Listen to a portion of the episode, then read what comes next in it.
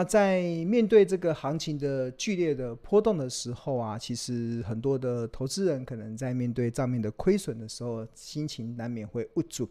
那常常会有一些可能呃无助的地方。那我觉得能不能成为长期赢家的关键啊，其实就是在面对这个呃股票账面亏损的时候，你是用什么样子的态度去面对？那当然，其实，在每一次啦，其实庆隆在面对这个股票账面亏损的时候啊，其实我的看法都是，呃，我一直都相信会逆转胜的，因为，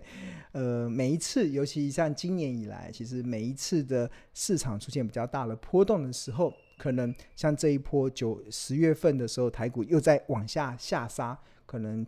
甚至十二十月十二号，甚至还一度跌破万三的过程中，曾经一度出现了账面的亏损，但是你因为你适时的去进场去捡了一些便宜的好公司，所以最后它能能够创造未来逆转胜的机会。那每一次的台股下跌，你进场去买股票，然后反弹的时候，它能够带给你的这个利润啊，都比你原本的更上一层楼。那今年以来真的是屡试不爽，就每一次台股的下跌，然后我动用手上的现金去买，然后反弹的时候，我的每一次的获利都比前一次还没下跌的时候的获利还要高。那我相信这一次也是一样，因为我们的节奏都抓对了，因为我们的节奏就只有四个字，叫做买低卖高。什么时候会低？只有股价跌的时候才会有低点可以让你买。所以当然，什么时候会高？只有股价涨的时候才会有高点让你卖。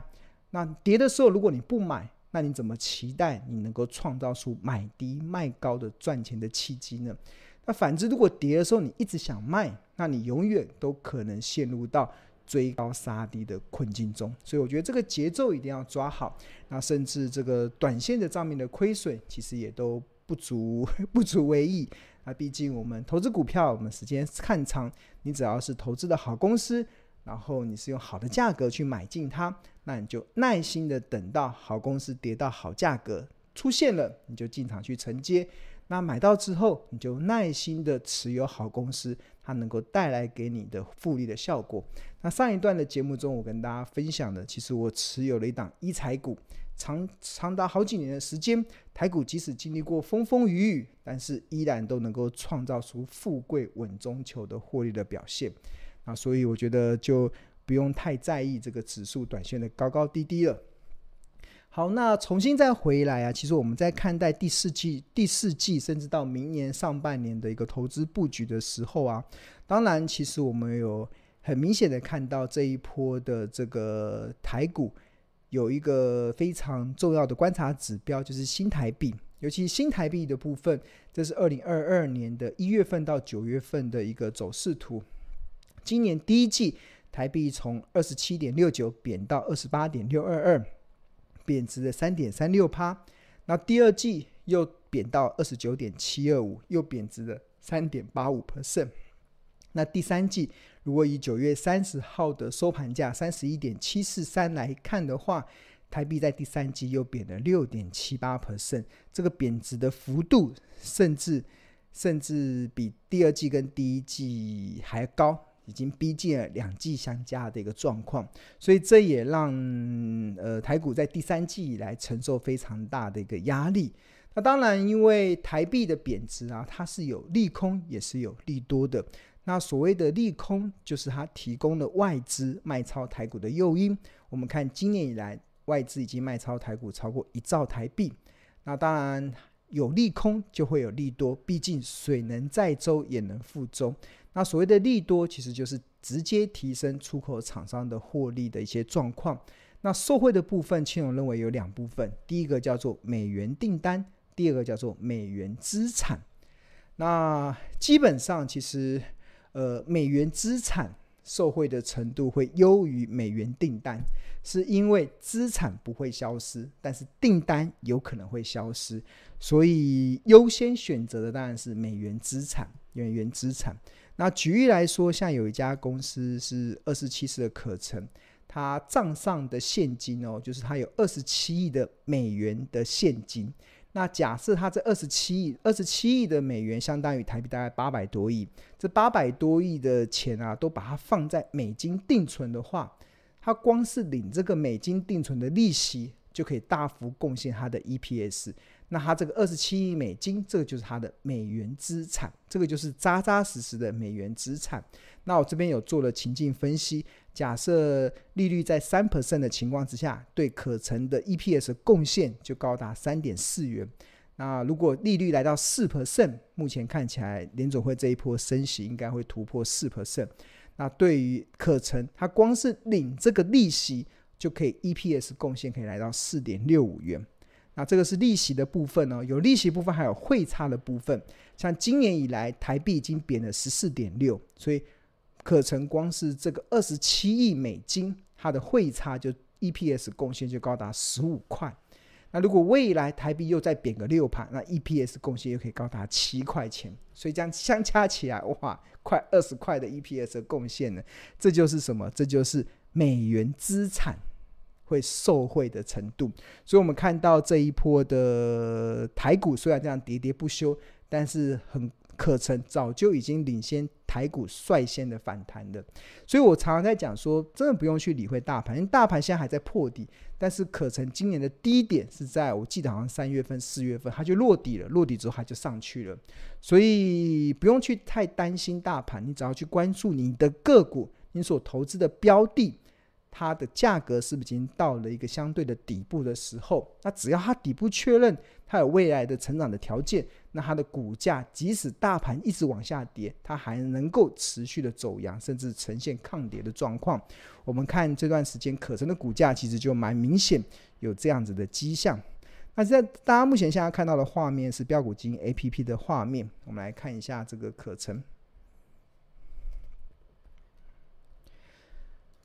这个是可成，它这个这个 K 线图，然后我们看周线，周线，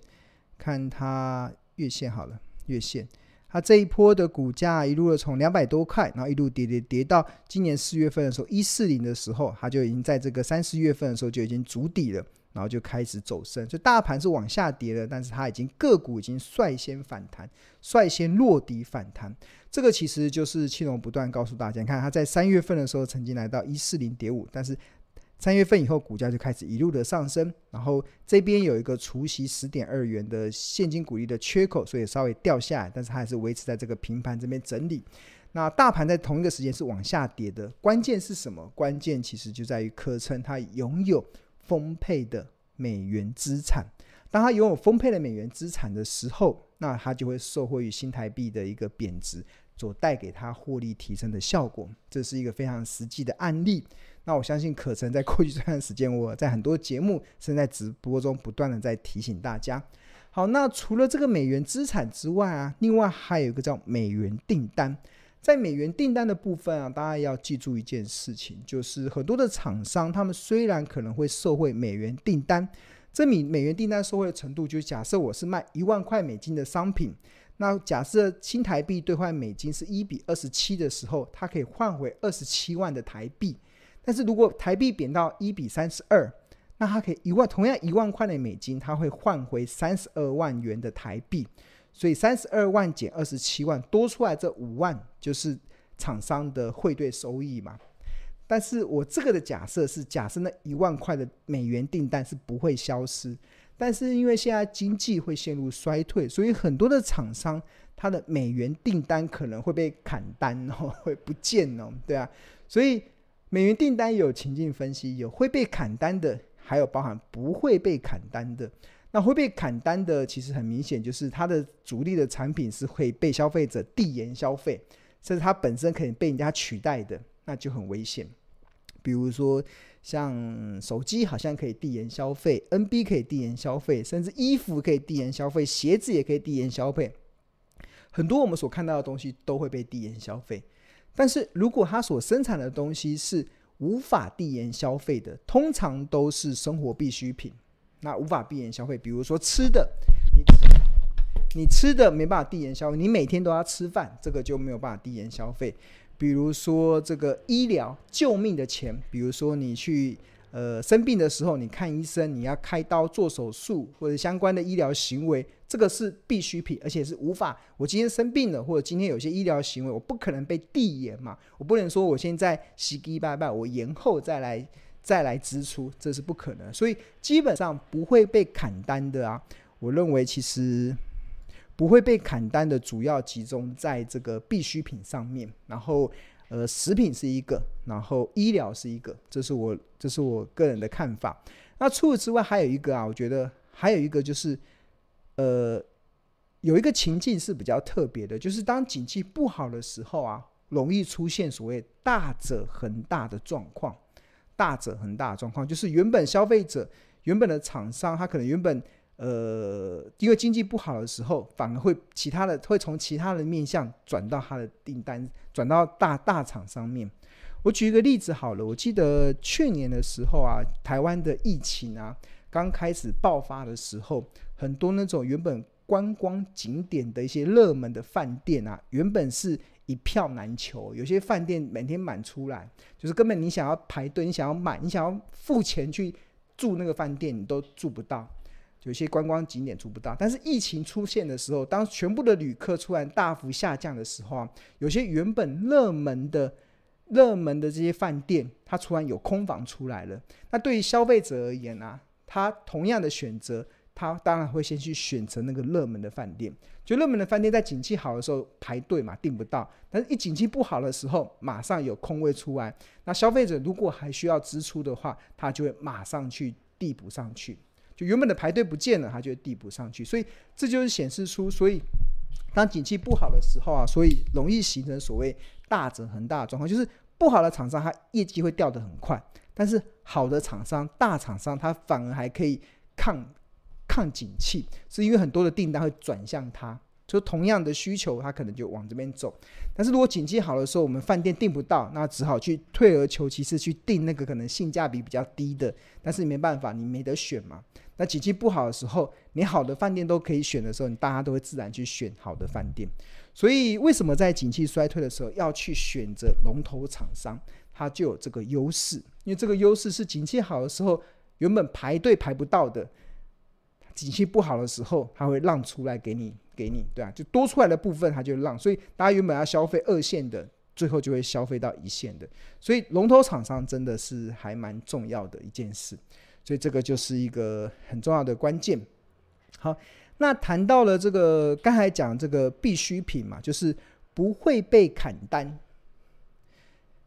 其实是美元订单，你在做情境分析中非常重要的思维。那其中无法递延消费的必需品是非呃，是我觉得是大家可以思考。第一个食品，第二是医疗嘛。那医疗的部分，其实我长期有在关注一家公司，是医疗器材的公司四一零七的邦特。它有两项主力产品，一个是血液回路管，这个是协助病人、洗肾病人在做血液透析的时候会用到的一个耗材。那除此之外，还有一些外科的导管，这个就是邦特这这几年所所做的这个的产品的一个部分。那它的业绩基本上，基本上我觉得就不太会受景气，即使陷入到衰退的时候，那它的美元订单至少比较不会衰退。所以我觉得医疗器材是大家可以值得关注的一个标的啦。那谈到的医疗器材啊，除了邦特之外，还有哪一些选择啊？我觉得我们标股金 A P P 里面提供了一个快速导览、快速筛选的功能。那举例来说，像大家目前看到的画面是标股金 A P P 的画面，那我们就举刚才我们要打的找的公司四一零七的邦特，点进去之后，那大家我们看到它今天是收在一百一十三，然后上涨了零点五趴。那它这边有一个医疗器材。就代表它它所属的产业是医疗器材。那我们标股机 A P P 的功能里面，就点这个医疗器材进去之后，它会把台股中所有跟医疗器材有关的公司全部加进来。然后你只要按一个全部加入，点进去全部加入之后，那你就打一个群组名称叫医材三。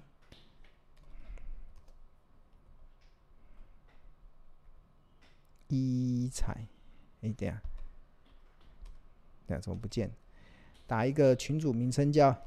一，哎，好了，一彩，这个一彩的彩，不好意思，我的注音，哦，找到了，一彩，哎，怎么选不了？好，一彩，点进去按确认，然后就编辑完成。那你的在这个标股集 APP 里面啊，不是有大盘自选、龙选、筛选这些地方，然后你在自选里面就会多出一个一财的选择。那我们再来一彩在这个地方，你就点到一财这点进去之后，然后你就会快速的看到台股中有哪一些的一财公司，然后它的一个目前的状况啊，比如说像五鼎这个做血糖的，它近近世纪的 EPS 二点二一，然后目前的股价是二十四点九，所以目前本益比是十一点二四倍，然后殖利率是五点二一。那处在这边，大家我们看到这个有有这个笑脸跟哭脸，那这个地方你可以做筛选，你可以从原本的你可以看哪些公司有出现，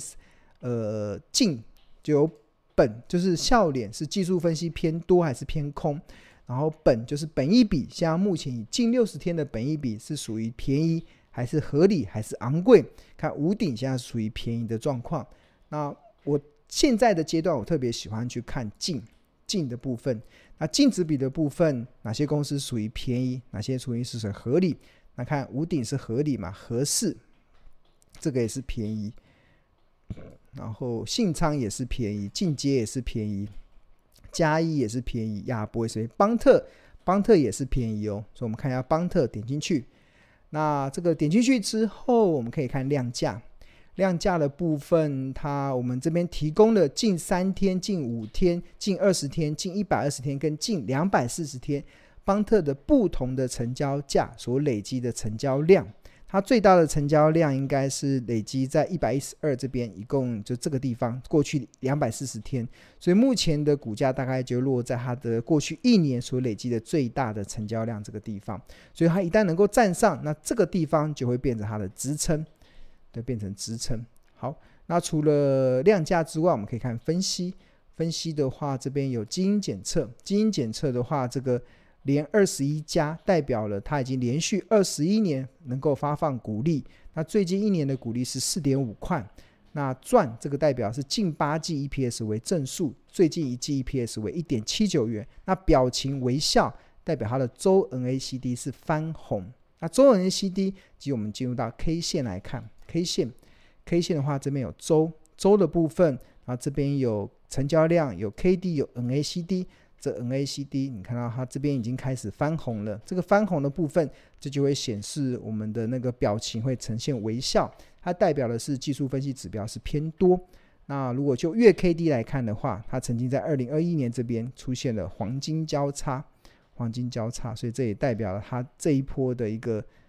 呃走月了月。在二零，你看它这一波的股价从一六四跌下来，然后在二去年的十月这边出现了月 K D 黄金交叉，然后这边盘整了一段时间，然后蓄势待发。那就财务的状况来看，它的营收最近几个月的营收都呈现正成长，九月累计营收较去年九月份的营收较去年同期成长二十八，十八月成长十趴，七月成长十六趴，一到九月的累计成长是十 percent，所以是维持正成长。然后，另外在 EPS 的部分，近四季是六点七二元。然后股利的部分，近十年的平均股利三点一六。然后除息率，近十年的填息几率是百分百，一百分之百。然后填息所需要的天数是二十六天。然后算是填息速度蛮快的一家公司。然后我们来看的是它的还有什么？这个呃筹码，筹码来看。筹码我们可以看，我们这边有统计，在过去一天、五天甚至六十天，不同台湾券商的分点，大家的一个买进跟买出的卖出的状况，可以测试出哪一些公司可能是具有赢家分点。那以邦特近六十天来讲，它的买进的成本最低的是落在大仓，大仓这个这个分点，它买进的成本是一零八，一共买了六十一张，所以你点进去看之后，就会看出，哎。这这个的分点的背后的投资者，他确实都会买在相对的低点，所以他现在目前都还是持有中，所以也是耐着耐心的持有。那另外还有河流图的部分，我们这边提供了六十日、近一百二十日跟近两百四十天。那近六十天，这边红色的股价走，红色的曲线是股价走势，然后紫色代表昂贵，粉红色代表合理，浅蓝色代表便宜，深蓝色代表特价。那目前的股价也开始进入到这个浅蓝色便宜的区间。那就净值比的角度来讲，也是一样，嗯，股价也进入到浅蓝色的这个区间，所以这边就提供给大家参考。这个就可以让你知道现在目前，然后新闻的部分，那它九月份营收年增二十八趴，然后今年 EPS 创破七块钱创新高。那 EPS 的预估中，我们标股金 APP 里面有个在 PEG 这个地方，大家有没有看到这边有个预估 EPS？这个可以看出我们从财报公式中所算出来，它今年的获利大概会，呃，应该未来十二个月的获利会落在什么地方？那这个大概就是七块钱，跟新闻所讲的 EPS 七块钱大概是不谋而合。好，那除了邦特之外，我们可以又再往下看，还有联合，这个是做骨科的人工骨头，人工骨头，它的目前股价是三十一块，本益比二十三倍。点进去看，然后它的呃 K 线图看，应该分析啊，分析的部分基因检测，它现在目前也是呈现微笑，周 NACC 翻红翻红。然后近八季 EPS 为正数。最近我发现蛮多的医材公司，他们的这个周 NACD 都是翻红的，都是偏偏多的，偏多的，就是整个族群性都是相对大盘，很多电子股都往下跌，但是生技一财公司他们的这个都维持的股价都维持的相当的不错。那另外我们可以看它的这个河流图部分。净要看净值比的部分，一样，红色的是股价走势，深蓝、紫色代表昂贵，粉红色代表合理，浅蓝色代表便宜，深蓝色代表特价。那目前的股价也也在呃偏，也是也刚要落入浅蓝色的部分，也还刚落在浅蓝色的部分。然后它的营收的部分，我们可以看这个呃财务的部分，营收看九月份的营收。年增四十二趴，哇，开始起来了。就先前被压抑的营收已经开始起来了。然后前九月的累计营收是二十一点八六，所以已经开始蛮明显的，就是这一波会受惠于美元订单的一些受惠的程度，那会造成它的业绩会开始会出现上上扬的状况。那这是一个蛮明显的状况。那触及记录，看它有没有。我们这个所谓的触及记录，就是只要选择的标的，它有触及到庆荣老师所主张的一些选股策略，它就会进来。那价值没有，地板地板有，它有进入到地板。那地板的策略是什么？地板的策略就是月 K D 指标。大家去哪里看地板的策略是什么呢？就点进去，然后看这个龙选，龙选这边这边有个 I 嘛，Information，点进去之后，然后大家就可以看到所谓的地板策略是什么？地板策略就是。股价已经打了长期的底部，并且重新站上长期的均线，有趋势翻多或整体结构改变的味道。那适合价值型投资人。那他他的方式就是昨日的收盘大于二十周均线，然后当月 K D 的低值小于二十五，且前一个月的 K 值小于 D，本月的 K 值大于 D，这就是所谓的黄金交叉。那它就会有一些翻转的一些契机。那刚才看的这个呃，这个月 K D 黄金交叉联合 K 线月，对啊，月 K D 哇，它也在这边曾经黄金交叉过，它股价也从先前哇五十三哦跌下来，跌到二十几，然后在这边整理了一段时间，所以在这个阶段，投资人在寻找一些